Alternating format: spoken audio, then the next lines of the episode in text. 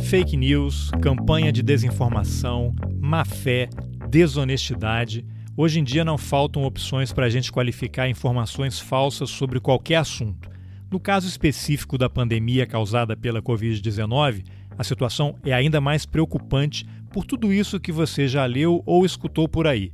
A vacina chinesa vai transformar todo mundo em comunista, alguns laboratórios vão colocar um chip 5G na vacina para monitorar as pessoas, tem vacina sendo feita com células de fetos abortados, e aí você escolhe qual dessas teorias te agrada, ou pode ser ainda mais original e desenvolver a sua própria teoria. Só que não, né? Infelizmente, apesar de todas as reportagens e entrevistas com cientistas, profissionais que estudam e conhecem o assunto, tem gente que ainda prefere acreditar na teoria da conspiração que recebe no grupo de WhatsApp. Bom, não caiam nessa. Por isso, para falar sobre as últimas novidades em relação a uma possível vacina, essa atrapalhada do Ministério da Saúde, que ontem anunciou e hoje negou a decisão de comprar 46 milhões de doses de uma vacina desenvolvida em parceria entre um laboratório chinês e o Instituto Butantan, e como os cientistas estão enfrentando a desinformação eu convidei essa pessoa aqui. Muito prazer, é um prazer estar aqui contigo. Carlos, meu nome é Melanie. Eu sou biomédica, mestre e doutora em neurociências pela URGS. Eu atualmente faço um estágio pós-doutoral pela Universidade Federal do Rio Grande do Sul, também dentro de bioquímica. E desde fevereiro, então, eu venho participando ativamente da rede análise Covid. Então, a gente, eu fundei essa rede ao lado de alguns pesquisadores que na época tinham interesse em criar um ambiente de discussão, de análise, de compartilhamento de informações. E desde então, nós estamos atuando nas principais redes sociais, não só levando né, informação cientificamente respaldada, como também no enfrentamento da desinformação. Eu sou Carlos Alberto Júnior e esse é o Roteirices. Vamos nessa. Tá, e como é que essa rede atua? Eu li aqui no material que você compartilha aí nas redes sociais, a definição seria uma rede brasileira multidisciplinar voluntária para o enfrentamento da Covid-19 a partir de quatro principais escopos: coleta de dados, análise e modelagem epidemiológica, coleta e análise de dados de populações vulneráveis e divulgação científica. Você podia falar um pouquinho sobre cada um desses itens, como é que funciona, como é que vocês vão recebendo as informações e alimentando o sistema para traçar um panorama mais geral aí do que está acontecendo no Brasil? Claro, a gente faz a coleta de dados diretos ou indiretamente relacionados com a pandemia. Então, a gente coleta óbitos, coleta casos, novos casos, casos ativos, casos internados em hospitais, quantas UTIs, determinada cidade, região tem respiradores, aparelhos de ECMO, entre vários aspectos relacionados com a pandemia. Também há uma em um interesse muito forte pela nossa rede em coletar decretos e a temporalidade deles, porque a gente faz muitas relações também com as variações das curvas de novos casos, de novos óbitos, a partir também de quando tal decreto foi implementado e se isso teve algum impacto na curva de crescimento ou aceleração da doença.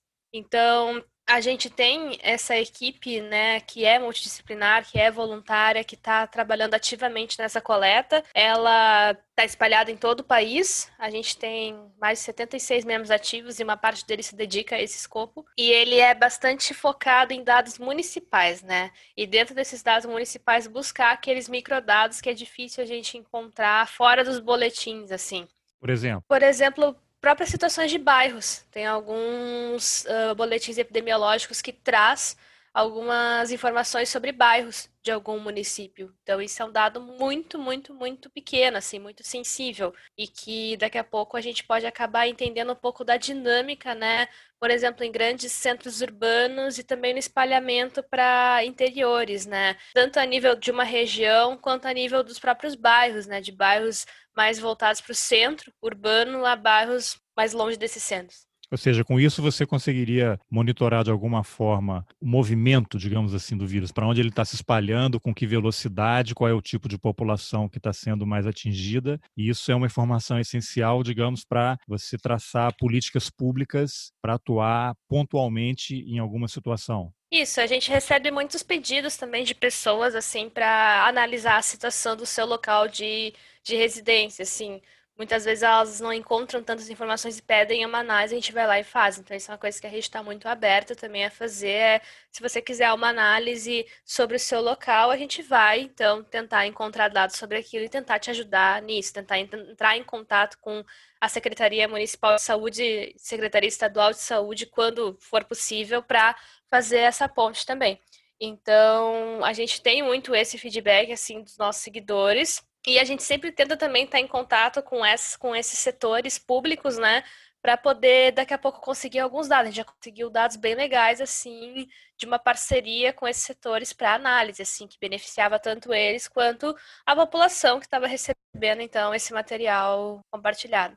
Agora, essas pessoas, quando elas coletam os dados, só para eu entender como é que funciona, são voluntários, eventualmente alguém pode fazer parte, pode ser um servidor né, de uma prefeitura, do governo do estado, e pode ser que não seja um, um, servidor público. Né? Aí a pessoa faz contato, é isso, com a Secretaria de Saúde, pede a informação ou acessa ao site, como é que é, de fato, o acesso a essa informação que vocês estão coletando? A gente acessa o site das secretarias municipais, onde os boletins são depositados todos os dias, né? E a partir daí a gente faz, então, essa varredura com aquilo que já é disponível. Se for necessário ou faltar alguma informação e a gente conseguir ter acesso para perguntar sobre essa informação, tirar alguma dúvida ou até mesmo solicitar alguma informação extra, caso seja possível disponibilizar e se houver, Aí a gente sempre busca tentar fazer esse contato, mas em geral a nossa atividade é focada ao que está disponível, justamente porque a gente tem uma preocupação em automatizar também essa coleta. Então a gente tem um grupo da programação bem forte, assim. Um dos coordenadores desse escopo é da programação, que justamente tenta então automatizar ao máximo a tarefa dos voluntários para que os voluntários possam cada vez mais se focar em análises, em uma tarefa menos manual e mais complexa no sentido de transformar aquilo numa informação, né? Tá, então, num primeiro momento, essa coleta é em cima dos dados que prefeituras, estados e eventualmente governo federal tornam disponíveis, né? deixam públicos e qualquer pessoa poderia acessar. O que vocês estão fazendo é juntar isso tudo que está espalhado e centralizar para poder fazer as análises e, e, eventualmente contribuir aí com políticas públicas mais eficientes, é isso? Isso, a gente tem já vários bancos de dados muito importantes que são muito maiores que nós, assim, que estão fazendo um trabalho excelente, como o Brasil I.O., por exemplo, mas o nosso foco aqui de fazer essa coleta é justamente para a gente também ter a liberdade de ir procurar outras informações e associar isso. E é sempre bom também ter essa nossa base para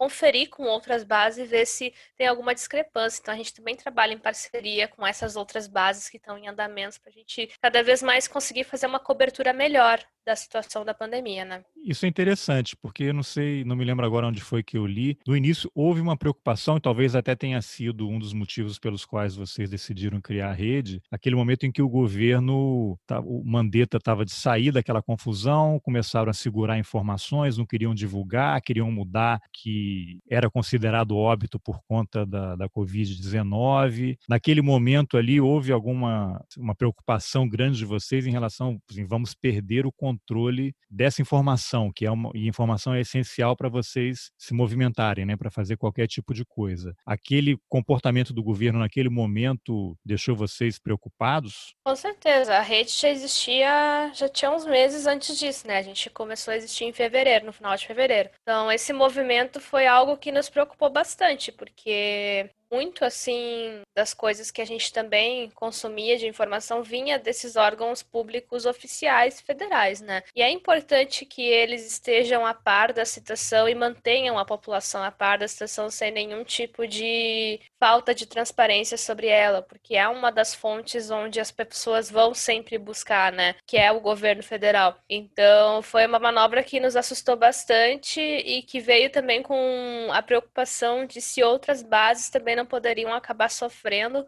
algum tipo de falta de transparência a partir daí também. Tanto que houve uma resposta rápida até a formação daquele consórcio da mídia para disponibilizar os dados. A gente não ficou tão muito mais preocupada assim, porque a gente tinha a equipe do Álvaro Justen, né, que é o do Brasil I.O., que desde o início da pandemia já estava centralizando na plataforma do Brasil aí os dados municipais, estaduais e do país inteiro, né? Então a gente tinha esse recurso já bem conhecido muito antes desse apagão de dados, assim. Mas foi algo, mas a questão não é o fato da gente ter ou não um plano B, é o fato da gravidade daquele apagão ter acontecido num momento muito complicado da pandemia. A gente estava ainda sem ter a menor ideia de quando a gente começaria a ver algum tipo de estabilização, quando a gente começaria a projetar melhor o nosso pico, né, da primeira dessa primeira onda. Então a gente estava muito ainda na crista de toda essa onda horrível de muitos óbitos e muitos novos casos. Então foi muito complicado o que aconteceu. E hoje tem muita diferença entre as informações que vocês coletam e o que é divulgado pelo governo federal? É um número que está parecido assim ou tem uma discrepância grande? Tem um tempo já que eu venho me focando mais na parte de divulgação científica mesmo dentro da rede. Como a rede tem quatro escopos, eu não consigo abraçar todos. Por isso que nós temos mais de dez coordenadores. Então eu venho me focando muito nessa parte de divulgação científica. Eu sei que no início tinha uma certa discrepância nesses números totais, mas entre as plataformas que eu principalmente acompanho, como o Brasil I.O., os nossos números batiam bem, assim. Então, acredito que discrepâncias vão haver, porque dependendo se tu coleta só de secretarias municipais, tu vai ter um número, se tu coleta das estaduais, tu vai ter outro número. Existe um delay, né, um certo atraso entre a Secretaria Municipal e a Secretaria Estadual. Então, é natural que tu encontre essas discrepâncias, mas existe um intervalo, né, em que tu essa discrepância é tolerável, né? Fora disso, tu precisa investigar por que, que é tão discrepante, se tá realmente tendo uma subnotificação muito exacerbada ou se daqui a pouco são outros motivos envolvidos, né? Então, acredito que não tenho como te dar uma resposta muito certeira agora, porque faz um tempo que eu já não venho me dedicando muito a essa comparação específica. Mas dentre as bases que eu acompanho, que estão comprometidas desde o início da pandemia e não sofreram nenhum tipo de falta de transparência, esses números eles são bastante convergentes. Tá. Então vamos entrar na parte aí que é a tua especialidade da, da divulgação científica, com aquela pergunta de um milhão de dólares, né, que todo mundo quer saber. Tem vários laboratórios aí pelo mundo fazendo testes para a gente ter uma vacina. Qual é a informação mais atualizada que você tem acesso aí em relação à, à possibilidade da gente ter uma vacina? Eu li aí, já ouvi em podcasts também, dizendo que a vacina que ficou pronta em menos tempo na história, ela levou quatro anos, não sei se é da rubéola,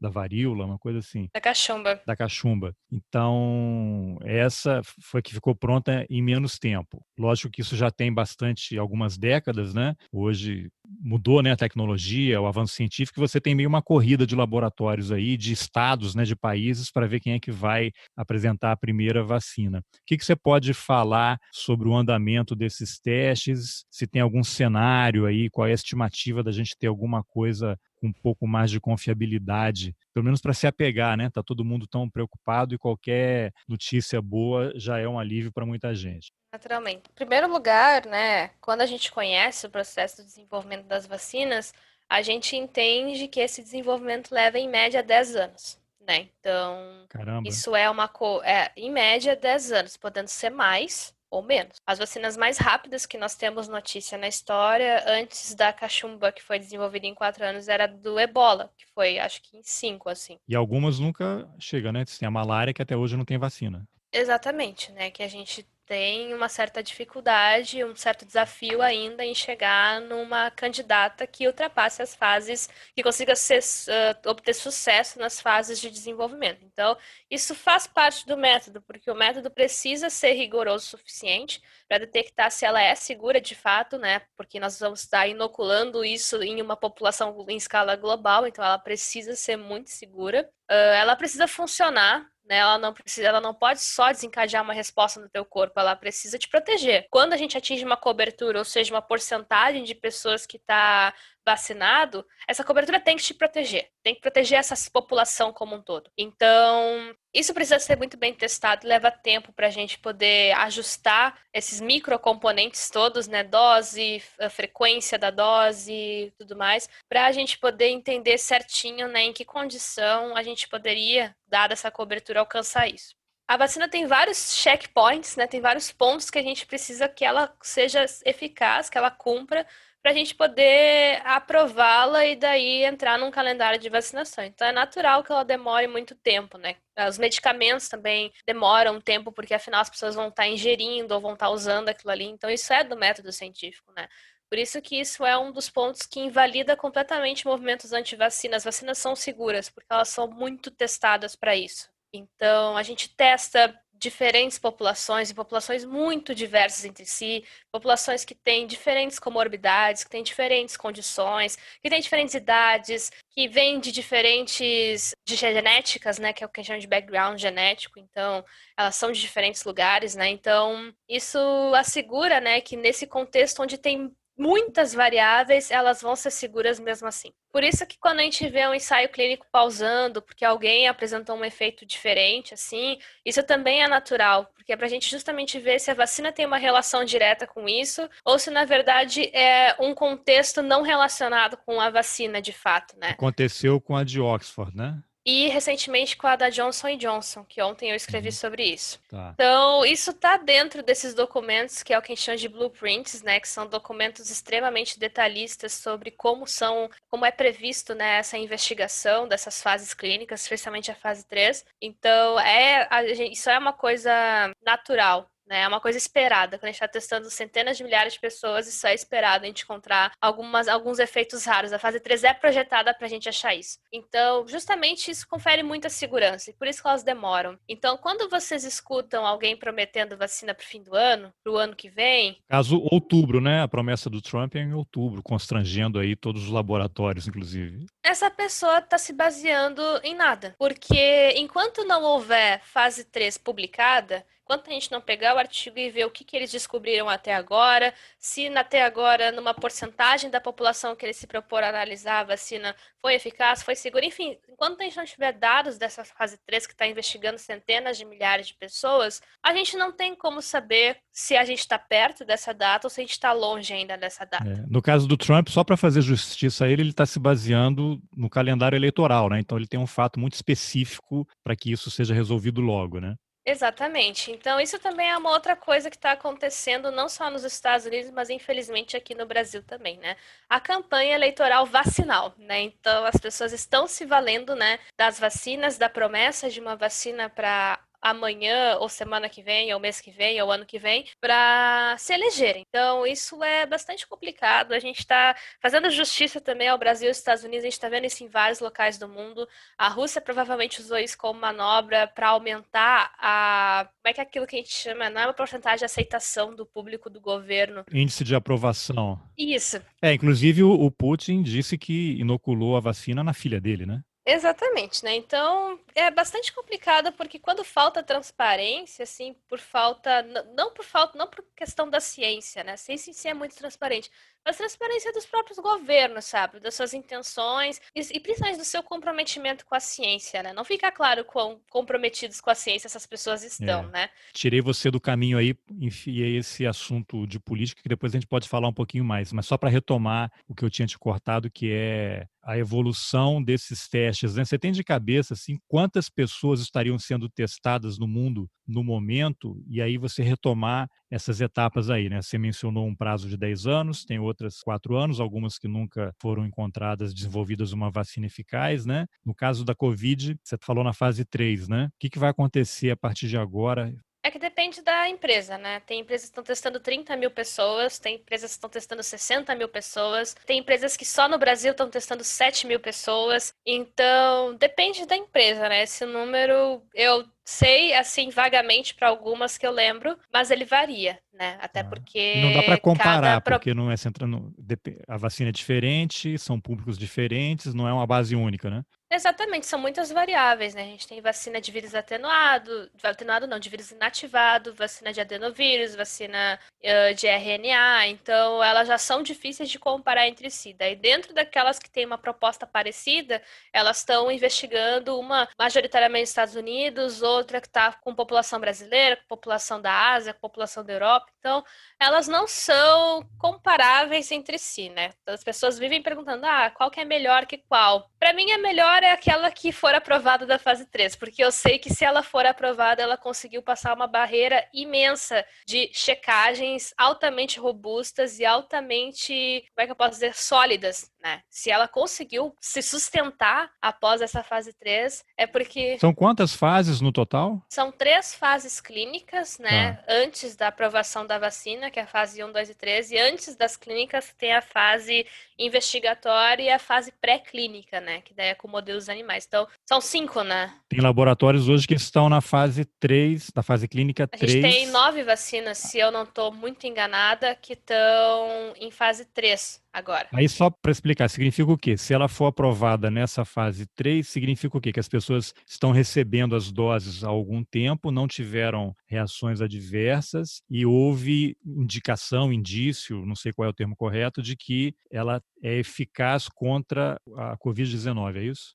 É, na fase 3, a gente vai observar, né, numa população muito maior, né, essas milhares, centenas de milhares de indivíduos, se tudo aquilo que a gente está vendo nas fases anteriores, né, segurança, tipo de resposta, a gente está vendo aqui também, e principalmente se ela é eficaz, né. Quem diz que é eficaz ou não é a fase 3, por isso que ela é muito importante. E ela também busca esses efeitos adversos raros. Então, dependendo do que a fase 3 está propondo, a gente vai responder tudo isso e essas pessoas vão receber uma dose ou duas doses. Esses ensaios, em geral, eles são cegos, ou seja, tu não sabe o que, que tu está recebendo para não ter nenhum tipo de efeito placebo em virtude de tu saber ou não o que tu está recebendo. Então, tu vai lá, tu te voluntaria e tu recebe uma vacina, mas tu não sabe se é tu tá pertencendo a um grupo placebo ou ao grupo que está recebendo, de fato, a vacina, a candidata que vai te gerar uma resposta. Então, tu vai ser acompanhado, né? Provavelmente eles vão fazer uma coleta de sangue para observar como é que os teus parâmetros sanguíneos se comportaram depois dessa inoculação. Bom, tu vai ter um diário contigo onde tu vai anotar qualquer coisa que tu sentisse, desde até um rubor ou um incômodo no braço após a vacina, até aquela dorzinha de cabeça que te deu no dia, uma febrezinha que tu teve que tomar um paracetamol, ou algo mais sério, né? Pode também acontecer, tu vai anotar em detalhamento tudo aquilo ali porque tudo isso, é, esse relato é muito importante para a gente ver como é que a vacina tá, essa vacina, né, seja ela placebo ou a candidata, de fato, o que, que ela causa no organismo, né? Então, isso é muito importante tu fazer esse registro. Tu recebe um termo de consentimento livre esclarecido, que é um termo de várias páginas, né? Esses tempos, uma amiga minha, ontem mesmo, ela tomou a de Oxford e o termo da de Oxford acho que tinha 15, 18 páginas, né? Muitas informações. E é direito do voluntário de ter e ficar com aquele termo, onde tudo é explicado para ele, o que, que é o estudo, os objetivos, o que, que o paciente vai participar, né? O que, que ele tem que fazer, se ele tiver dúvida, onde ele tem que procurar procurar. Se ele precisar de alguma assistência, que hospital ele pode ir, onde vai ter, onde a equipe está trabalhando, né, para receber essas pessoas. Então, é um termo muito grande, assim, que é direito do paciente, do, do indivíduo, né, voluntário de receber, onde tudo isso é explicado. E o indivíduo assina concordando, né, atestando que ele está esclarecido sobre essas etapas em que ele estará participando.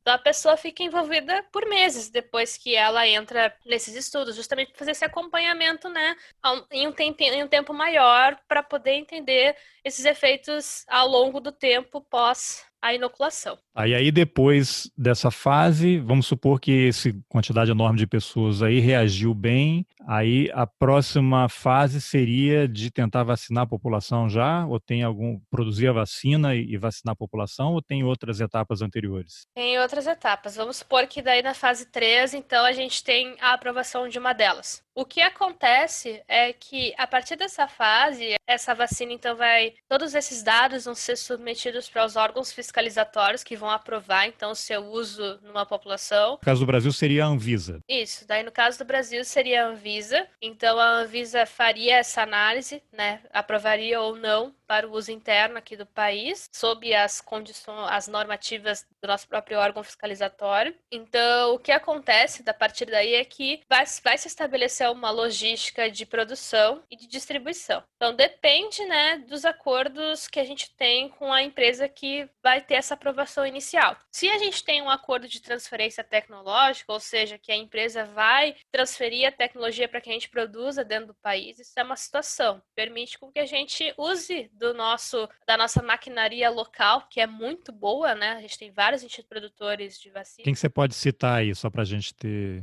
de exemplo? O Tantan, o Manguinhos da Fiocruz, esses são os dois de cara, assim, que a gente tem, né? Mas a gente tem outros em vários lugares. É isso aí, só para entender, seria, por exemplo, a Johnson Johnson desenvolveu a vacina, já está aplicando nos Estados Unidos ou em algum outro país, faz um convênio com o Brasil e um desses laboratórios no Brasil poderia receber as informações todas, né? Há uma transferência de tecnologia para esses laboratórios no Brasil fabricarem a vacina, é isso? Isso se a Johnson Johnson passar da fase 3. Daí teria parcerias, eh, até os próprios locais que estão auxiliando no ensaio clínico, né, que estão aplicando aqui dentro do país, são locais onde provavelmente essas parcerias são celebradas. Então, depende, tem vacinas que a gente já tem isso em andamento, né? Ou já foi mencionado, como é o caso da de Oxford, né? Já tem essa ideia de transferência de tecnologia, mas tem outras que a gente tem acordos de compra, né? Compra de lotes. Isso requer uma outra logística, né? Porque também tem um gasto comprar não só a vacina como também o insumo, né? As seringas, as, enfim, todas as coisas, né, que uma vacina precisa.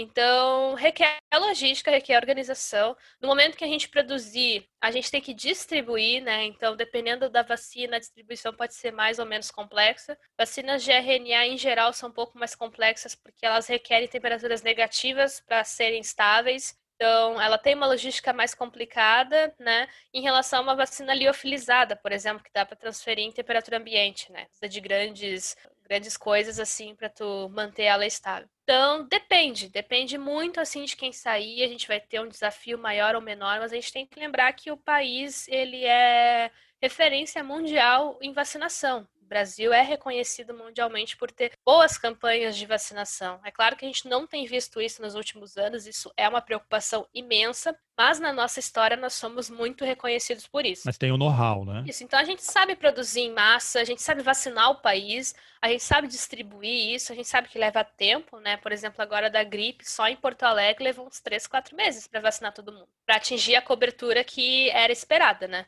Isso só numa cidadezinha de um estado dos vinte e tantos da nossa federação, um dos né? Então a gente mais tem desenvolvidos, né? Com acesso, Isso. estrada. Exato. Então a gente tem que pensar que vai ter um desafio logístico por aí. Mas a gente é muito capaz de conseguir driblá-lo, com certeza, né? A gente já larga um pouco na frente por ter campanhas de vacinação há vários anos e fazer isso. Só que a questão é que as pessoas acabam esquecendo, elas acham que a vacina vai ser aprovada hoje e amanhã elas já vão estar tá podendo ir na UBS se vacinar, não é uma coisa que vai ser da noite pro dia. Então por isso que eu falo, se uma vacina for aprovada esse ano, seja ela quem for, considerando uma logística muito padrão assim, é muito difícil a gente começar a falar de vacinação em massa antes da metade do ano que vem. Porque até a gente produzir, até a gente começar a distribuir, até chegar nos centros urbanos, né, e depois começar a ir para os interiores e tudo mais, vai levar um tempo. É, é normal levar um tempo, né? Pô, a gente está falando de um país de dimensão continental, né? Não é, é algo trivial. E vai ter também uma logística de quem vai receber primeiro. É natural que grupos estratégicos recebam antes. A gente vê isso na da gripe agora, né? Primeiro foi os idosos, pessoas que tinham alguma comorbidade, gestantes, enfim. Por exemplo, na da Covid, provavelmente populações que têm um risco de exposição maior ao vírus, como profissionais da saúde, profissionais de limpeza hospitalar, profissionais de segurança, enfim, profissionais que estão, são, como é que eu posso dizer, aqueles que a gente chama de essenciais, né?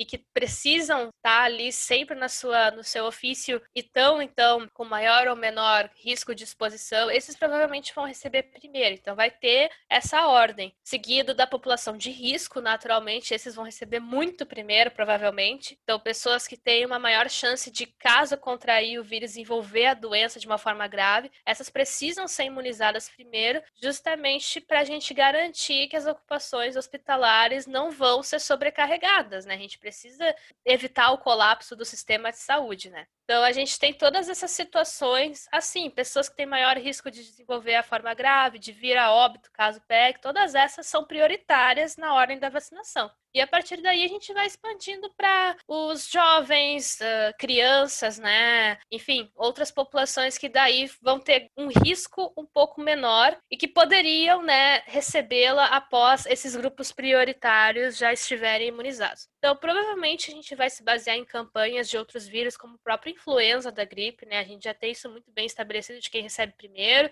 A gente vê que, como isso já é muito bem estabelecido, em um mês a gente vacina uma população, no outro a gente já chama uma próxima população. Então, provavelmente, como a Covid é uma emergência sanitária, a gente vai até talvez ver isso um pouco mais rápido. As pessoas, provavelmente, espero, vão buscar, vão estar mais ávidas em buscar a vacina, né? Então, talvez a gente consiga ver uma mobilização. Mas isso é importante, a gente precisa ver a mobilização, né? A gente tem uma grande porcentagem de população hoje hesitante pela vacina. Ou hesitante de que elas acham que não funciona, que é uma armadilha de sabe Deus quem, para implantar chip 5G dentro de ti, um negócio que não tem cabimento nenhum, ou acham que a vacina da China é comunista e por isso eu não vou tomar ela, só vou tomar vacinas que não são da China. Então, Porque tipo... pode virar comunista, né? Se tomar uma vacina de um país comunista. Exatamente. Eu vou dar uma opinião muito sincera aqui para vocês. Para a ciência, nada disso importa sabe? Se a vacina vem do lugar que for, é produzida por quem for, independente de onde ou que ela é, ela tem que passar pelo mesmo método científico que todas as outras que vão entrar, que estão e que entrarão ainda. Sabe? Então, para a ciência, essas discussões, elas não têm nenhum tipo de envolvimento quanto ao método. O método é super acima isso. Então você antecipou uma coisa que eu ia falar na frente, vamos falar agora e depois a gente retoma por conta dessa divisão ideológica que está cada vez mais forte no mundo, você tem isso que você acabou de mencionar: o vírus da China, que é o vírus chinês, na vacina chinesa. Aí todo mundo associa, não, é o vírus chinês, né? Que é uma ofensa ao povo chinês, como se aquilo fosse tivesse sido espalhado deliberadamente, que fosse um plano de dominação para acabar com os Estados Unidos. E você tem o presidente dos Estados Unidos que no último debate ele usou a expressão a praga chinesa, a praga da China como se fosse o vírus. No Brasil também, filhos do presidente e outras autoridades se referem ao vírus chinês e provocou um problema sério já com a embaixada da China que teve que se manifestar contestando essas informações. Isso tudo que você comentou, ele entra naquele campo da desinformação, e aí eu queria te perguntar, a quem isso interessa e como é que isso se encaixa nessa questão de ingerência do Estado? Quando você tem o Trump pressionando os laboratórios, ele faz um encontro na Casa Branca com representantes dos principais laboratórios e anuncia uma data e, é, e surpreende os próprios representantes dos laboratórios. Então você tem um cara que precisa de uma vacina o quanto antes, porque vai beneficiá-lo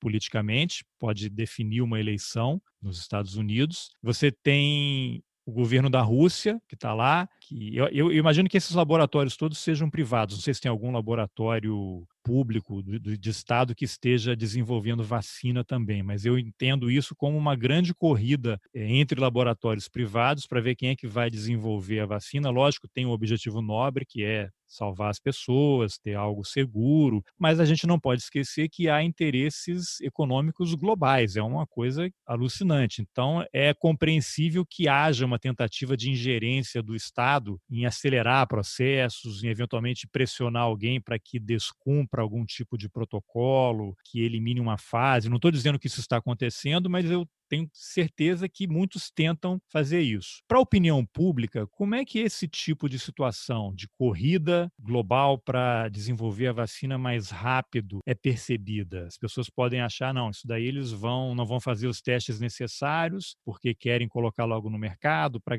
ganhar dinheiro por isso ou por aquilo, e vai ter uma vacina que vai ter esse chip aí que você mencionou, que o Bill Gates está colocando lá na, em cada ampola com a vacina e que vai monitorar o que todo mundo faz, como se a gente já não fosse monitorado, né? Qualquer coisa que a gente faz hoje, todo mundo sabe onde a gente está, o que comprou, o que viu. Como é que tudo isso joga contra o trabalho científico de vocês e qual é o dano que isso causa, de forma geral, aí para a sociedade, né?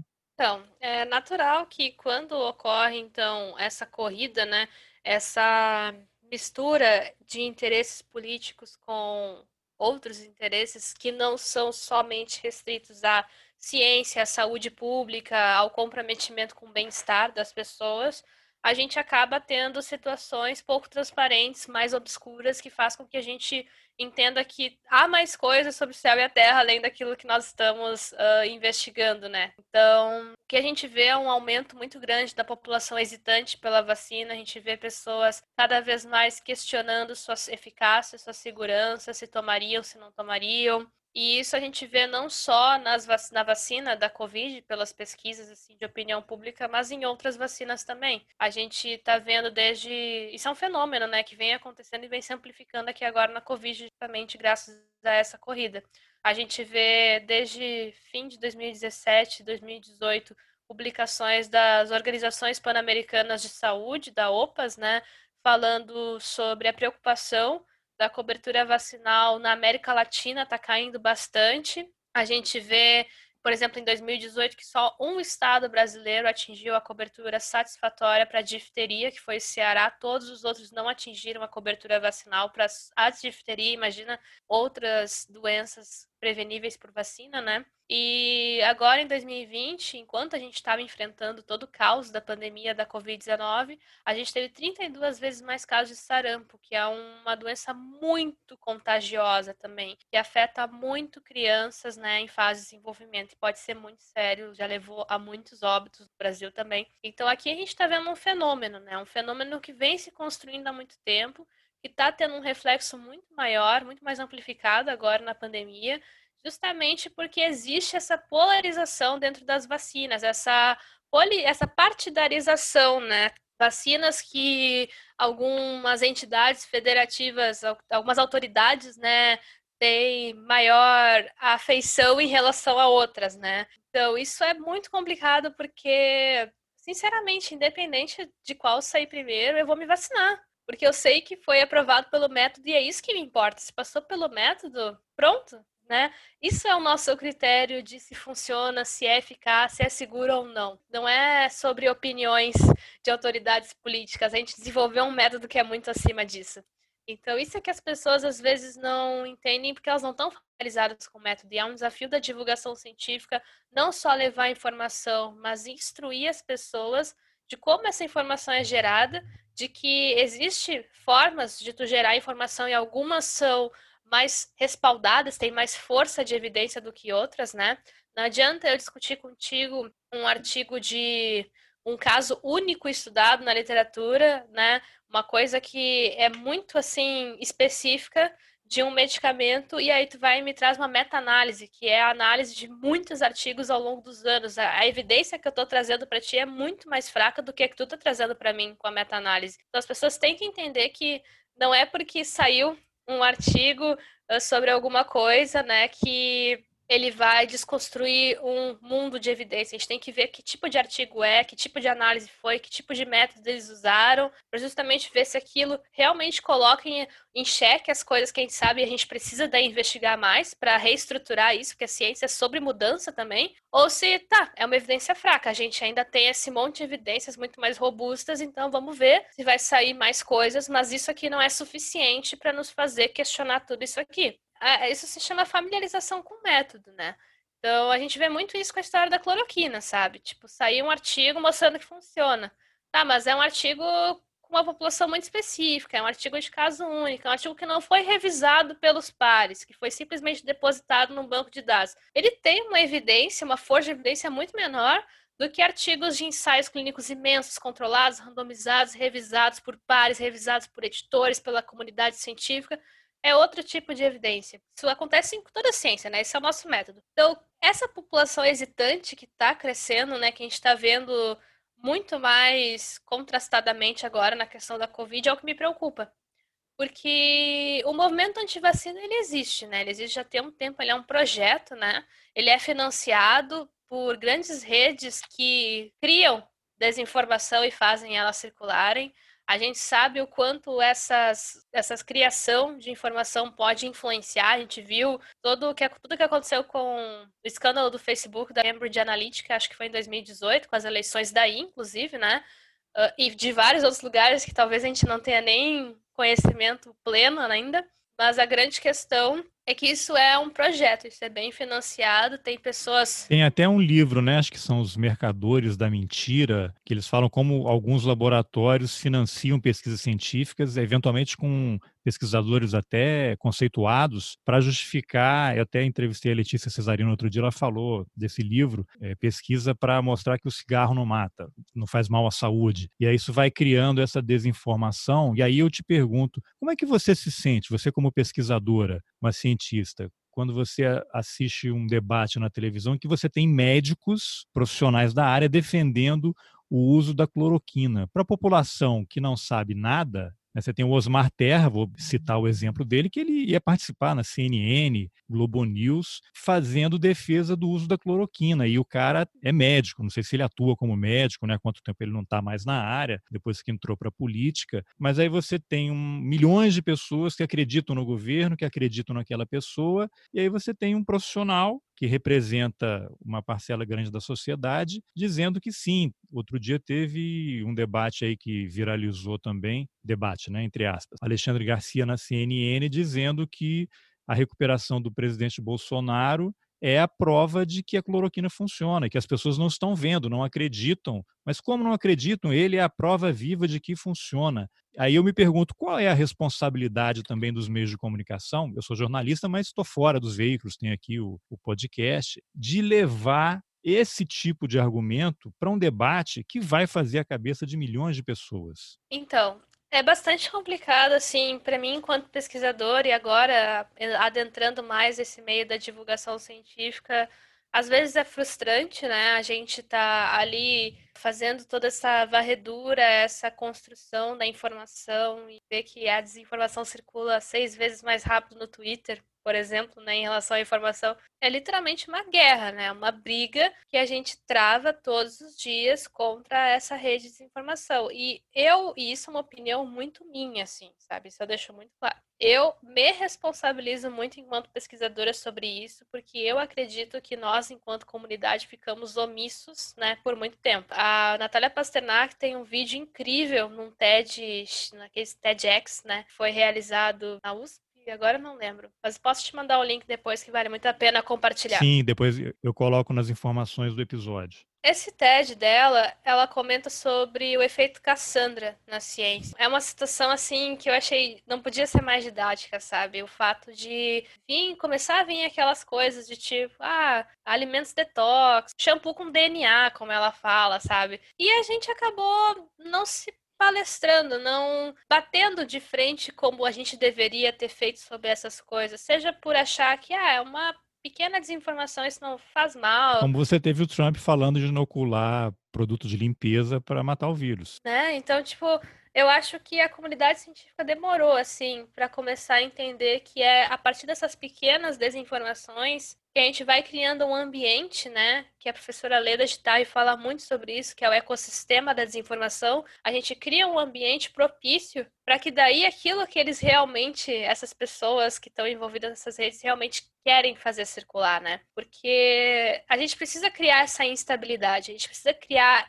esse ar conspiratório para que uma pessoa abrace certas teorias em relação a outras. Se eu crio um ambiente de instabilidade econômica, instabilidade política, não que eu esteja criando, mas vamos supor que existe esse ambiente, né? A pandemia veio, a gente está tendo uma crise econômica, uma crise política, a gente está tendo vários problemas sociais acentuados, então a gente está vivendo uma grande instabilidade em vários aspectos da sociedade a gente fica inseguro, a gente não sabe se a gente deve ou não sair, se a gente deveria ou não fazer certas coisas. Então, a gente começa então a ficar nessa ansiosidade, né, de tentar entender, entender, entender essa situação. E então esse ambiente se favorece disso para circular pequenas coisas, né, pequenas coisas que vão começar a te fazer ficar mais favorável a aceitar um viés da narrativa em relação a outro, no sentido de que essas narrativas de que tem alguém conspirando contra nós, que isso na verdade vem de uma ideia de uma tentativa de dominação econômica por parte de um país em relação ao outro, que o vírus foi criado, que não tem como esse vírus ter surgido assim do nada, enfim, várias teorias que vão se criando a partir daí as pessoas começam a abraçar, porque por muito tempo não teve alguém que chegasse e explicasse para ela sentasse, explicasse para ela esse contraponto, faz, fizesse essa construção de conhecimento com ela. Claro que a gente tem divulgadores científicos desde sempre, mas a questão é que a gente nunca viu uma comunidade científica tão mobilizada como a gente está vendo agora, né? Eu nunca vi tanto pesquisador no Twitter fazendo divulgação, tanto pesquisador começando canais, começando uma mobilização para tentar driblar isso. Então eu acho que isso é uma, um fruto positivo dessa situação foi ter a, foi, foi ter feito esse chamado para a comunidade e a comunidade estar atendendo. Mas a gente precisa entender que isso demorou muito, né? E o primeiro sinal de que demorou muito foi lá na fosfetanolamina né? Que era um, uma proposta de terapia para o câncer, principalmente, né? Que só se fez testes assim in vitro, né? Não chegou a ter grandes ensaios clínicos, assim, acho que nem chegou, na verdade, mas isso eu não vou saber dizer. Mas, enfim, ela ficou numa etapa muito inicial, assim, muito precoce. E já tinha gente entrando com pedido na justiça para conseguir o medicamento, para conseguir o tratamento sendo que ele não tinha nem sido aprovado, sabe? Então, muita gente provavelmente deixou de fazer o seu tratamento convencional, que esse sim era aprovado, que tinha eficácia e tudo mais, em virtude de uma, de uma promessa de um milagre, né?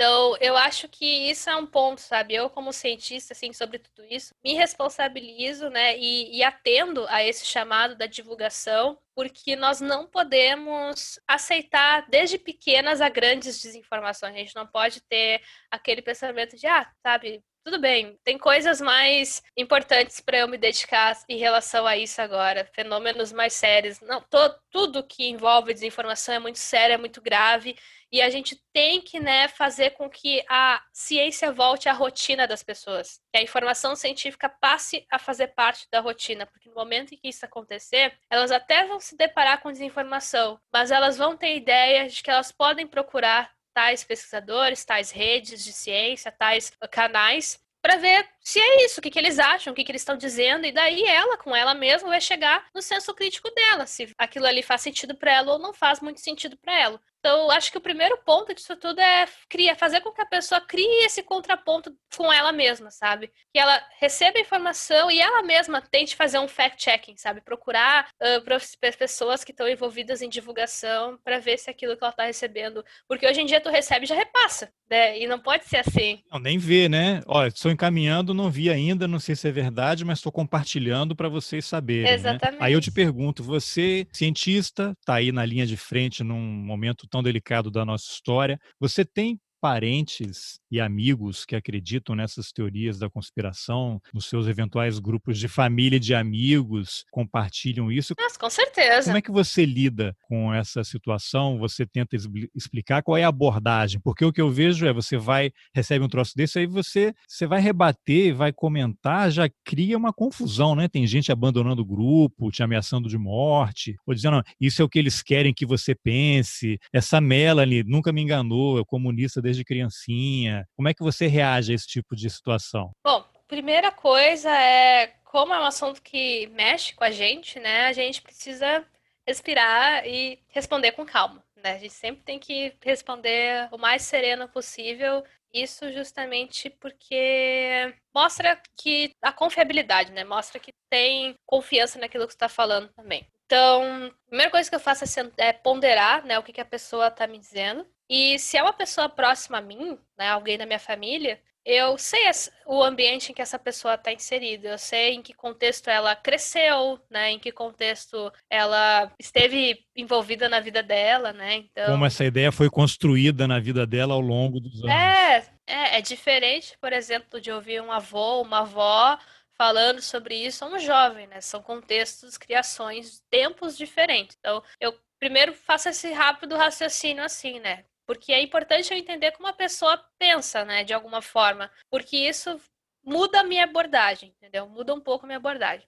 Se é alguém que é próximo a mim, assim, que eu posso sentar, conversar, então eu sento e começo a esclarecer lá do início, assim. E começo a esclarecer também já usando um pouco do mecanismo que provavelmente ela usou para acreditar naquilo, sabe? Então eu vou dar um exemplo bem simples. Eu ouvi uma vez de um parente próximo a mim que queimadas, por exemplo, eram de causas naturais. Todas essas queimadas que a gente está vendo aí na Amazônia, elas são em decorrência do clima seco. E aí eu achei isso um absurdo, porque né, não, já é muito provado que a gente tem interferência né, do homem da, de vários processos que são nocivos para a natureza e tudo mais. Então, comecei já a rebater isso usando outros exemplos. Não, mas é que tem que pensar assim, uma coisa é, por exemplo, ter um clima mais árido assim, ter locais como, por exemplo, na Austrália, nos Estados Unidos, em que realmente, quando faz um clima muito seco, tu tem chance de ter aquelas queimadas. Isso é uma coisa.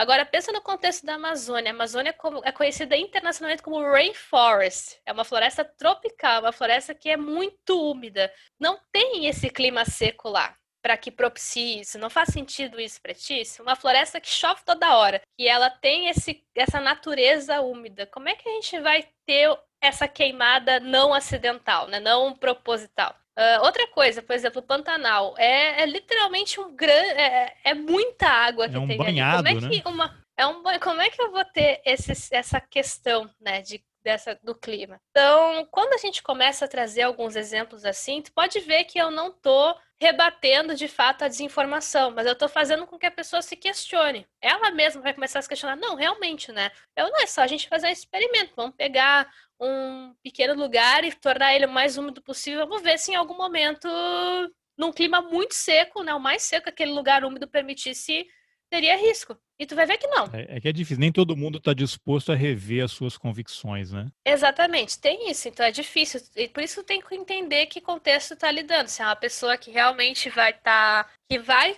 se propor a fazer essa reflexão, ou se não. Se não, e se tu tá num ambiente rede social, principalmente que acontece muito, né? Acontece muito o fato de tu tá ali postando alguma coisa e daí vem um monte de gente que não concorda contigo, que te criticar, não para tentar ela entender ou se fazer certa, mas literalmente para te desestabilizar e te uh, desprestigiar, né? Desacreditar, né? né? Desacreditar.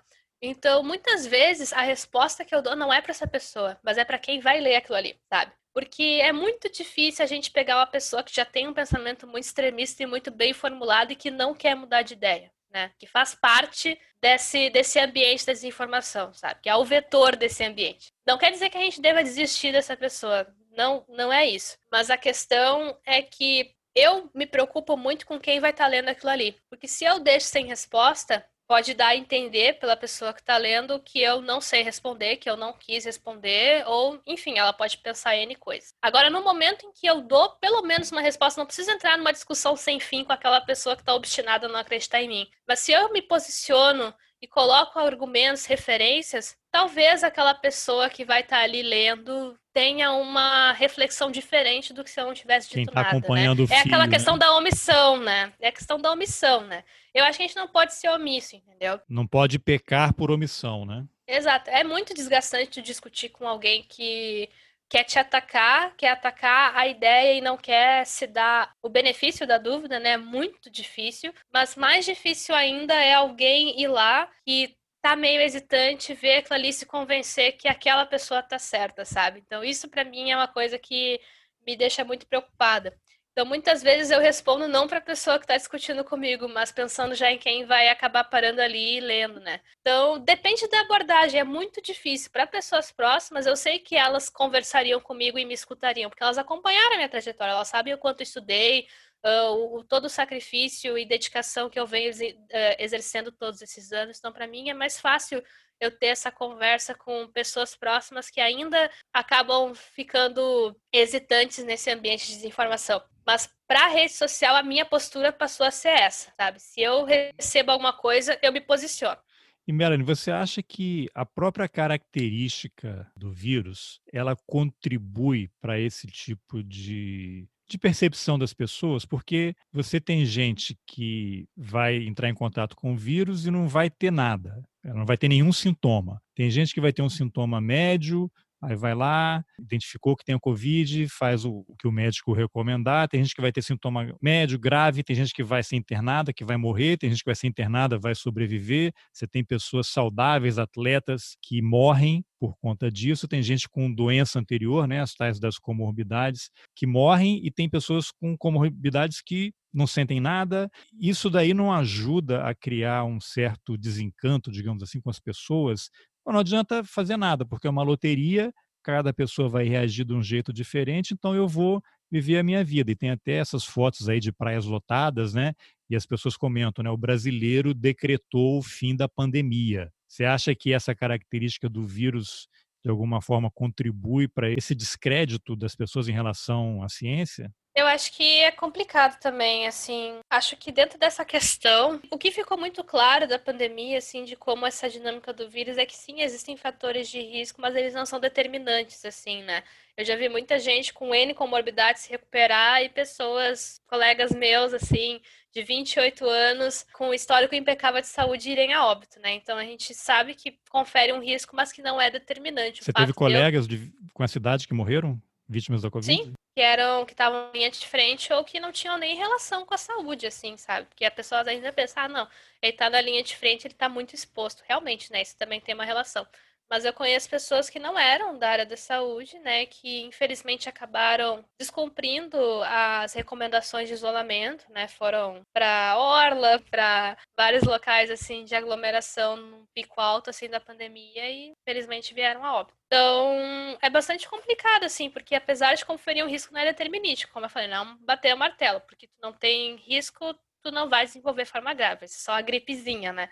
Eu espero que isso esteja ficando cada vez mais claro para as pessoas, né? Porque a gente está vendo que a, o vírus ele é bem democrático, ele vai infectar qualquer pessoa, né, que esteja exposta a ele, que esteja em aglomeração, que não esteja se cuidando, ela vai ser infectada e daí, né, dependendo dos fatores que ela tem, ela pode ter uma, uma maior acometimento ou não, porque ainda tem fatores que a gente não conhece, né? Que pode estar por trás dessas pessoas fora desses grupos que a gente conhece desenvolverem uma forma é, grave é e até irem a que Eu estava falando com um colega outro dia aqui e ele está um pouco nessa teoria, assim, que ninguém sabe nada sobre o vírus. Então, qualquer coisa que você lê, que você escute ou que digam, não faz sentido. Então, ele está meio assim, eu estou percebendo que ele está naquele limite de que não está usando máscara em alguns lugares, que não está acreditando no que está vendo, porque ele acha que os cientistas não sabem o que está acontecendo. Não tem nenhuma informação sobre o vírus, então, se não tem nenhuma informação, qualquer coisa pode acontecer e é uma loteria. E é uma pessoa com dois cursos superiores. Então, no grupo de família mesmo, de vez em quando chega lá. Tem até um vídeo que foi compartilhado, não sei se você chegou a ver, que é de uma TV italiana falando que o vírus foi desenvolvido num laboratório chinês. O vírus fugiu, né? Esse vírus pegou o machado, quebrou lá a jaula e fugiu, né? Alguma coisa assim. E aí, quando é. você coloca uma reportagem de uma televisão que tem um apresentador, que você tem o link, tem o site, o canal existe. Depois ficou esclarecido que era um outro contexto e era uma outra coisa, mas aquilo circulou e as pessoas acreditam, pessoas com formação, com nível superior, e aí o que, que, você vai fazer, né? E aí quando você vai comentar, assim, é o que eles querem que você acredite, né? A verdade não está aí. Então, esse, aí vem aquela mensagem, né? Esse vídeo começou a circular e momentos depois foi retirado do ar, o governo é, mandou prender a, a pessoa que divulgou né? e tal. Então é uma coisa muito, muito complicada. Eu acho que essa batalha da desinformação e a, e a luta pela informação é tão importante quanto as pesquisas científicas que estão acontecendo, né? Com toda certeza. Por isso que é uma questão que eu sempre comento dentro da nossa rede, né, sobre isso a gente tem que estar comprometido com a informação, de passar a informação saudável, mas estar atento às desinformações que estão circulando também, porque frequentemente é necessário que a gente também se posicione frente a elas. Você tem um site que tem um pedaço lá, né, o site da rede, que tem um, um espaço dedicado a esclarecer essas desinformações, né? Você pode só falar Exatamente. o endereço, eu vou colocar o link depois, mas para quem quiser conhecer, como é que chega lá? Então, tu acessa a rede a análise covid, sendo em dois As, né? Rede a análise covid.wordpress.com. Dentro do nosso site, vocês entrando lá, vocês vão ver que tem um menuzinho, né, interativo, e ali a gente tem a publicações Rede Análise Covid. Ali, ah, vocês vão ver que tem vários tópicos, tem análise, tem Brasil, tem vários, várias tags assim, né? Desde Covid-19, que é mais geral, até, enfim, assuntos bem específicos, né? E num desses tópicos tem desvendando fake news. Então, vocês clicando ali, vocês podem ter acesso a alguns fact-checks que nós já fizemos e muitos deles vieram de um pedido do nosso público, né? Ah, olha só, recebi isso no grupo da família, recebi isso aqui na rede social, no grupo do Facebook. Vocês poderiam analisar, vocês poderiam me passar alguma informação para eu rebater, caso seja fake. Então, acho que até todas aquelas ali que a gente fez foram de pedidos do público.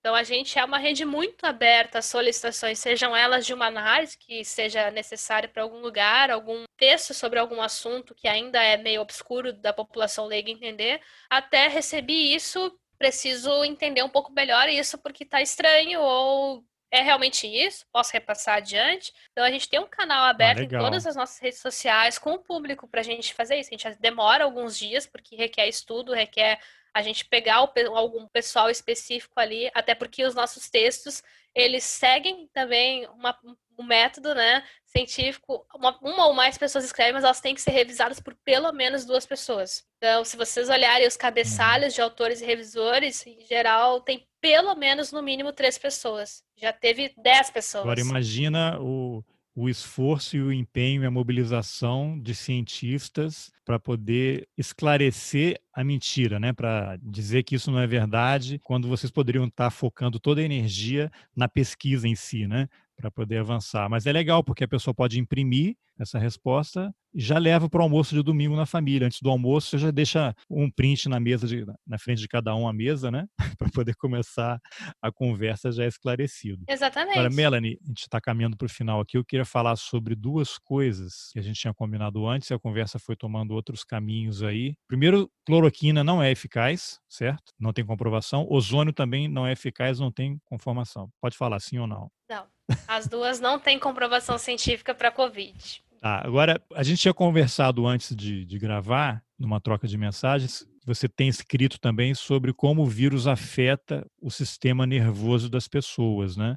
E que ainda não tem o conhecimento, porque o vírus é recente, né? De como é que isso vai atrapalhar, afetar, comprometer a vida das pessoas. O que, que já se sabe em relação a isso, casos que já foram identificados? Como é que a, a Covid está afetando o sistema nervoso das pessoas? Então, a gente sabe que parece, né, que tem várias entradas, várias possíveis entradas, tanto a própria nasofaringe, né, o nariz, a gente tem neurônios fazem a detecção dos estímulos olfativos da olfação, né? Então eles podem acabar entrando para o sistema nervoso central daí, podem vir da periferia do sangue, podem vir através de espaços que existem no sistema nervoso, que é o que chama de ventrículos, né? Que é onde o líquido céfalo-raquidiano circula. Então, um dos principais achados, inclusive brasileiros, sobre isso, né? Mostrou que esse é uma via muito importante de entrada do vírus e de contaminação do sistema nervoso. E parece que todo esse comprometimento pode ser decorrente ao afrouxamento das barreiras que o próprio sistema nervoso tem. Então é normal, é da nossa fisiologia que certas coisas do corpo não entrem no cérebro e certas coisas do cérebro não saiam para o corpo, que exista, que nem eu comentei no meu filme, uma espécie de alfândega que regula o que entra e o que sai, que é o que a gente chama de barreira. Então a gente tem a barreira do sistema nervoso, que é a hematoencefálica, que traduzindo essa palavra é a barreira entre o sangue e o cérebro. Então é hematoencefálica. A gente tem a barreira ao redor dos ventrículos, a gente tem várias barreiras no sistema, mas a mais geral é essa. Então, o que acontece é que ela é formada por várias células, vários mecanismos, né, que estão ali fazendo toda essa regulação do que entra, do que sai, do que é importante colocar para dentro ou botar para fora. E quando existe essa infecção pela Covid, as células do sistema nervoso vão responder né, a essa infecção, células que fazem vigília, que fazem, que vasculham comportamentos estranhos dentro da atividade do sistema nervoso, né, do, do ambiente, do sistema nervoso, vão responder a isso. E dependendo dessa resposta, essa barreira pode ficar afrouxada. O que, que isso significa? Pode acabar passando coisas que não deveriam passar, tanto no sentido corpo para dentro do cérebro, quanto no outro sentido. E qual sequela pode provocar? Inúmeras, assim, porque essa passagem pode ser de células do sistema imunológico do sangue. E essas células dentro do sistema nervoso causam uma baita de uma inflamação. Então, isso pode, isso pode ser um dos mecanismos por trás dos danos nos vasos, do aumento de AVCs que a gente está vendo em pessoas que tiveram diagnóstico em COVID, com Covid, né? Pode levar a esses derrames, danos na estrutura do sistema nervoso mesmo, lesão em alguma região, pode ser um dos mecanismos por trás da anosmia, né, que é a falta do cheiro, do paladar, que é um sinal importante, né, da COVID também. Pode ser por isso, pode ser por outros mecanismos mais diretos, né, por causa da, do contato, da proximidade desses neurônios com o sistema da nasofaringe, né. E pode ser algo temporário e pode ser que a pessoa perca isso para sempre. Exatamente, depende da extensão do dano, né. Esses neurônios, eles se regeneram, eles Uh, esses neurônios, por exemplo, do bulbo olfatório, que fazem toda essa questão da olfação, eles são capazes de se regenerar. Então, dependendo da extensão do, do dano que células foram acometidas, daqui a pouco é por um pedaço de tempo e daqui a pouco tu volta a sentir cheiros normal. Mas tem pessoas que estão tendo uma certa resistência, né, a esse retorno, que elas estão seguindo, já tem mais de mês, né, que já se curaram da Covid e ainda sofrem essa consequência. Então, da mesma forma que a gente vê que pessoas que tiveram Covid às vezes têm sequelas no pulmão, né, aquelas características de fibrose no pulmão, por um longo período, né, a gente também pode ter consequências no sistema nervoso. Ainda não é muito bem compreendido, mas pode ser desde algum problema na própria vasculatura até no próprio parênquima, no tecido do sistema nervoso, né? Então isso é uma coisa que vai precisar ser muito estudada daqui para frente, porque se sabe que quando a COVID afeta o sistema nervoso dessa forma, há um aumento na mortalidade, né? Há um aumento, então, do risco do agravamento dessa doença que aumenta a chance de da pessoa ir a óbito. Então, parece que o sistema nervoso é um sítio muito importante para a gente estudar, principalmente em casos que acabam se agravando, né? Daqui a pouco a gente encontra um mecanismo que favorece esse agravamento a partir dessa infecção também. Mas o que a gente sabe hoje é isso, a importância aparente dele para esse mecanismo da infecção, apesar da gente não entender muito bem como. A gente sabe que a barreira está envolvida, que essas barreiras a gente vê que ela tá diferente, que ela tá mais frouxa, né? Não muito seletiva, que existe essa entrada de células do sistema imunológico no sistema nervoso que não é visto quando tá tudo funcionando, né? E que nessa situação em que há um, desfuncionamento, a gente acaba vendo essas células ali, e que daqui a pouco elas podem estar tá influenciando em algum processo em, entre corpo e entre a periferia e o cérebro, sabe? Então, isso ainda precisa ser bem elucidado e acho que vai ser um dos projetos, um, um, grande projeto daqui para frente de entender isso dentro do contexto da Covid, né? Sabe que o Zika tem um mecanismo muito claro de dano no sistema nervoso, o HIV é um, tem um repositório importante no sistema nervoso, tem vários vírus, né, que o, tem como alvo o sistema nervoso e confere um agravamento. Então, a gente está vendo que a Covid é mais uma doença cujo vírus também tem uma certa afinidade, um certo alvo né, nesse sistema. Agora, a última pergunta que tem a ver com o Trump, né, o presidente dos Estados Unidos, que contraiu a Covid, ficou internado aqui, um, um, acho que menos de dois dias, no hospital até perto aqui de casa, e foi tratado com um medicamento experimental, e aí começaram a surgir informações e virou um escândalo e teoria da conspiração que nesse medicamento que ele usou haveria teria sido usado células fetais. Aí aqueles grupos anti-aborto começaram a dizer, não, ele está usando células de bebês abortados. O que foi que ele usou? Que informação você tem? Você fez até um fio no Twitter, né, explicando isso. O que você pode comentar sobre esse medicamento aí que o Trump usou? Ele é um coquetel de anticorpos monoclonais, ou seja, que são o mesmo clonezinho, né? A gente pode ter anticorpos de diferentes clones, ou o mesmo clone, nesse caso é o mesmo clone. Então eles reconhecem o mesmo lugarzinho, assim, do vírus, por exemplo. Então o que acontece é que esses anticorpos, eles podem neutralizar a ação do vírus, né? Fazer com que o vírus não infecte ou não tenha uma ação dentro do sistema. Ou seja, eles meio que acabam bloqueando a infecção, né? O andamento da infecção, que é bem interessante. Já é usado em outros, outras doenças, né? Então, está sendo testado na Covid, né? A gente tem a Regeneron, né, que tem esse, esse kit que foi que o Trump usou, mas a AstraZeneca também está produzindo um kit paralelamente à vacina, né? Então, já é uma coisa que está acontecendo em mais de uma empresa. Esse kit ele está em fase experimental, da mesma forma que as vacinas, a gente está, ele está nas fases clínicas, né, sendo estudado. E de alguma forma o presidente conseguiu esse acesso, provavelmente porque ele é o presidente. Muito provavelmente porque ele é o presidente, mas enfim, ele conseguiu então esse acesso ao tratamento que ainda não é aprovado. E esse tratamento, assim como vários outros, vários, vários, assim, ó, eu, se tu me perguntar e me oferecer um milhão de reais, eu não vou saber te responder, porque são muitos tratamentos que tiveram seu processo de investimento envolvendo células que são células tronco de origem embrionária.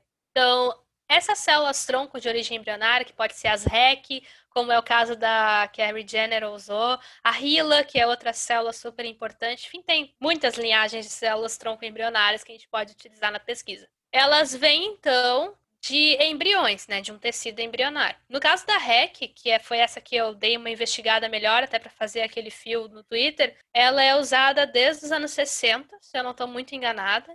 Ela foi isolada, essas células foram obtidas a partir de um embrião, que é abortado, óbvio, mas isso foi dentro da, da Holanda, num contexto extremamente legal, né? O aborto já, tá, já era legalizado naquela condição na época.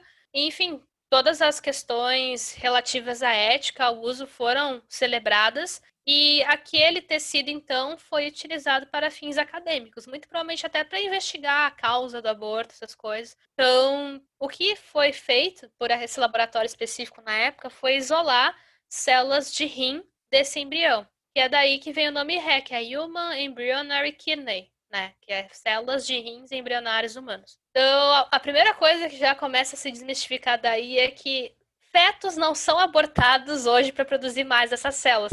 Essas células que foram produzidas lá nos anos 60, elas estão até hoje aí, porque elas foram configuradas, elas foram modificadas para elas poderem sofrer diferentes passagens de uma plaquinha para outra, para servirem a vários experimentos. E não houve né, outras solicitações né, de aborto ou qualquer coisa bizarra de acreditar como isso que justificasse mais o uso disso, por exemplo, na pesquisa. Não é isso que está acontecendo. Aconteceu, então, essa criação dessa linhagem e a gente usa ela até hoje, né? Não houve mais aborto. A mesma. Ou menos. É a mesma, é a mesma linhagem, a mesma. Ela é, é, é por isso que se chama linhagem, porque elas têm uma linha, né, genética em relação àquela primeira célula lá dos anos 60. Isso é uma prática científica Uh, tem inúmeros fornecedores de linhagens celulares hoje, né, com origem ou não embrionária, né, tem vários tipos de origens a partir daí. E a gente teve um ganho imenso na ciência por conta disso, porque imagina você que antes a gente, a gente faria esses experimentos em animais, né?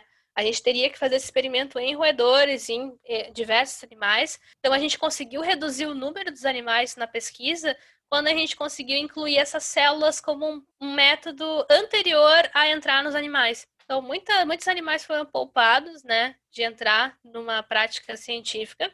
Claro que eles ainda são muito necessários hoje, né, como a gente ainda fala muito. Mas cada vez mais a gente está reduzindo esse uso, porque novas tecnologias estão entrando. As linhagens ajudaram muito nisso, proteínas recombinantes, a bioinformática vem crescendo muito. Então a gente está reduzindo cada vez mais o uso de animais na pesquisa, porque também é do nosso interesse isso, né? Isso é uma primeira coisa, né? Não há maior número de abortos ou sequer solicitações disso para tu poder obter essas células. Essas células vêm de uma linhagem lá daquela célula dos anos 60. Então, só para deixar muito claro, não é verdade que existem mulheres mantidas em algum porão sendo inseminadas artificialmente para depois serem forçadas a fazer aborto para pegarem células desses fetos e usarem em qualquer outra coisa. É mentira, isso não existe. É mentira. Isso não existe, isso não acontece.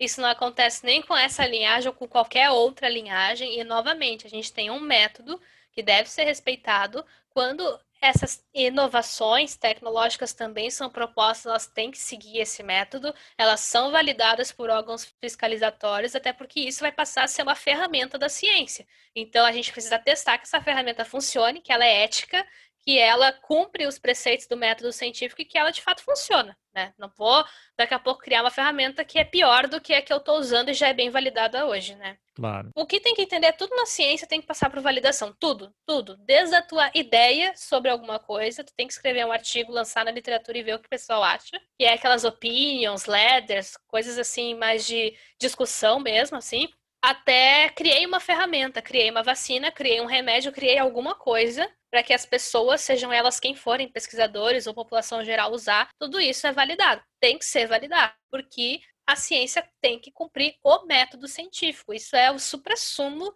da ciência. A ciência toda trabalha em cima do seu método científico que funciona desde o seu início, né? Desde o momento em que ele foi estabelecido. Essas células são muito usadas hoje, né? Elas proporcionaram um ganho científico imenso. E acredito que essa desinformação pegou todo mundo meio que no contrapé, porque isso já era sabido. Todas essas discussões éticas de células tronco embrionárias na pesquisa já foram feitas há muitos anos. E agora, de novo, isso veio num contexto de vacina e acho que as pessoas não se lembram que a gente saiu no jornal, foi muito noticiado toda essa questão de uso de células embrionárias. Inclusive, o Supremo Tribunal Federal no Brasil tem uma decisão muito clara sobre o assunto, né? Exatamente, já foi amplamente discutido. Então a gente também precisa lembrar que, que a gente já passou por certas coisas que a gente não precisaria retornar. Isso já está muito bem estabelecido, a gente pode se focar em é. discussões mais interessantes. Né? Agora, né? essa medicação usada no Trump, em tese, funcionou para ele, porque a gente não sabe se foi exatamente isso que o ajudou a se recuperar, se ele teve um contato com uma carga viral mais baixa. Ou se ele recuperou sozinho, né? É, ele poderia não ter tomado nada e ter se recuperado. Não é possível é. atribuir a esse isso. medicamento a recuperação dele. É que essa é a grande questão. Se tu olha o Trump, ele é um caso único. Não tem força de evidência, né? Está vendo um único caso do que, que aquele organismo respondeu. E é diferente quando faz um ensaio clínico com centenas de milhares de pessoas para ver como centenas de milhares de pessoas vão responder em relação a quem recebeu um placebo, né? É outro nível de evidência. Então, não tem como a gente saber. A gente sabe que legal funcionou para ele, mas que não sei se vai funcionar para todo mundo. E tem outras implicações também, né? O fato de tu distribuir isso, produzir isso numa quantidade imensa, né? A própria empresa já falou contrastando o pronunciamento do Trump, que seria produzido e distribuído para centenas de americanos, e a empresa falou: olha, a gente não tem como fazer isso, né? Não nesse tempo que está prometendo, e talvez não em um tempo hábil, assim, porque é difícil, é, tem várias complexidades, é caro, né? Então, até um próprio pesquisador incrível aí, o Eric Topol, não sei se tu acompanha ele, mas ele é um pesquisador americano especialista em ensaios clínicos. Eu acompanho ele acho bárbaro o que ele fala. E ele comentou ali, o, um das grandes questões desse medicamento é que ele não vai ter acesso a justamente talvez quem mais precise, que é aquela população que não tem como pagar um tratamento adequado, né, uma internação, uma terapia, e que é justamente essas pessoas que têm mais chance de envolver um quadro grave que precisaria de um tratamento assim, caso ele realmente funcione, né? Tá, última pergunta então, que é uma coisa que tem a ver com essa vacinação em massa. As vacinas estão sendo desenvolvidas aí por laboratórios privados, isso lógico tem um custo. Tem gente que vai quando tiver, quando existir a vacina, que vai pagar num, num, laboratório particular e tal, mas a grande massa da população não tem dinheiro e vai precisar de vacinação nas redes públicas de saúde, né? O que vai acontecer é o que os governos vão comprar as vacinas e vão oferecer à população, é isso? Ou a gente vai conseguir esse acordo de produção local, ou a gente vai ter que comprar esses lotes. Mas, na verdade, acho que inicialmente, até para começar a ter um processo de campanha de vacinação, a gente vai, invariavelmente, se tiver essa transferência, não comprar alguns lotes, né? Até como várias vacinas que estão sendo testadas no Brasil, deve ter acordos também de compra, caso esse teste tenha um bom sucesso, né? Passe pela fase 3. Então é possível que inicialmente, independente se ter transferência ou não, a gente compre alguns lotes para já ir, né, vacinando e tudo mais, enquanto a gente ou produz ou alinha, né, outras estratégias de compra ou de aquisição desse material. Bom, aqui eu abro um parênteses para acrescentar uma informação. Eu fiz essa entrevista com a Melanie na semana passada, dia 14 de outubro. Entre ontem e hoje, dia 21 de outubro, a gente assistiu a mais uma atrapalhada do governo em relação às vacinas. O Ministério da Saúde anunciou que compraria milhões de doses da vacina chinesa, desenvolvida em parceria com o Instituto Butantan.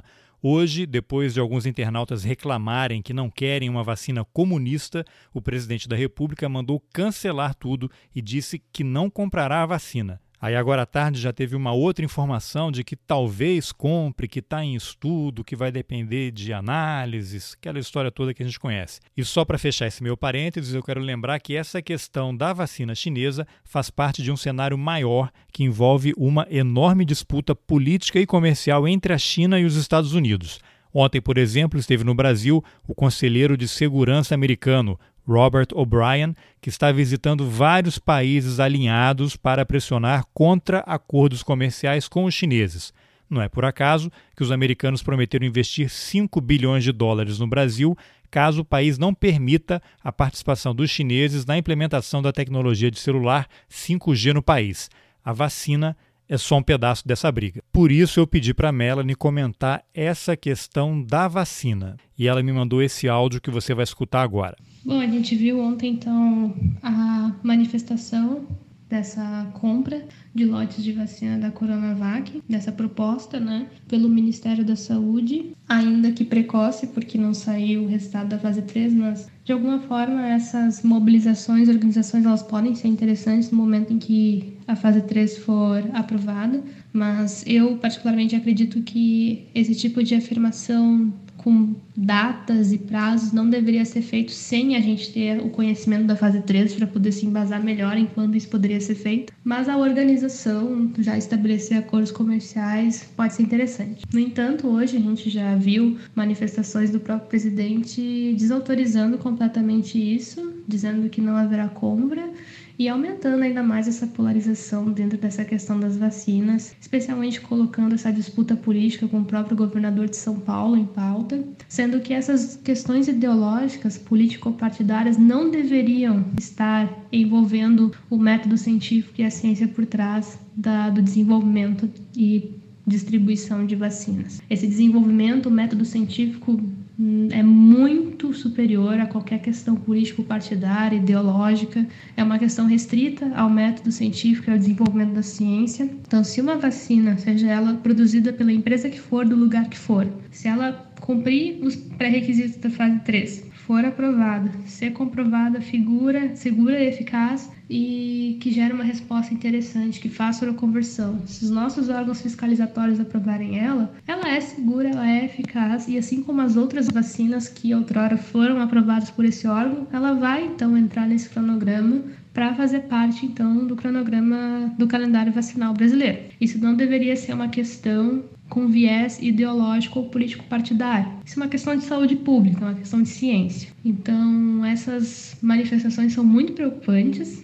porque aumentam muito a instabilidade do cenário, dão margem para as pessoas ficarem hesitantes em relação à vacinação, e a gente sabe que essa eficácia da vacina depende da cobertura vacinal, depende da gente ter pessoas se vacinando, né? Então fica muito complicado isso. Tá bom. Melanie, parabéns aí pelo trabalho. vou deixar os links aqui da rede. É, não sei se você está com o teu perfil lá no Twitter aberto para as pessoas acompanharem também. Se tiver, eu coloco depois o link ali para você ajudar a esclarecer essa desinformação toda. E obrigado pela entrevista. Eu que agradeço. Qualquer coisa eu estou à disposição. Obrigada pelo espaço. Bom, essa foi a entrevista que eu, Carlos Alberto Júnior, fiz com a biomédica Melanie Fontes Dutra, uma das criadoras da Rede Análise Covid-19.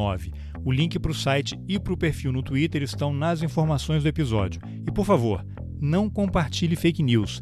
Não faça isso. Mas se você gostou da conversa com a Melanie, por favor, compartilhe nas suas redes sociais e nos seus grupos de WhatsApp. Eu tenho certeza que não vai faltar assunto naquele almoço de família. Se você quiser receber os próximos episódios, é só se inscrever na lista de distribuição do Telegram. O link também está nas informações do episódio. Obrigado pela companhia e até o próximo Roteirices. Valeu!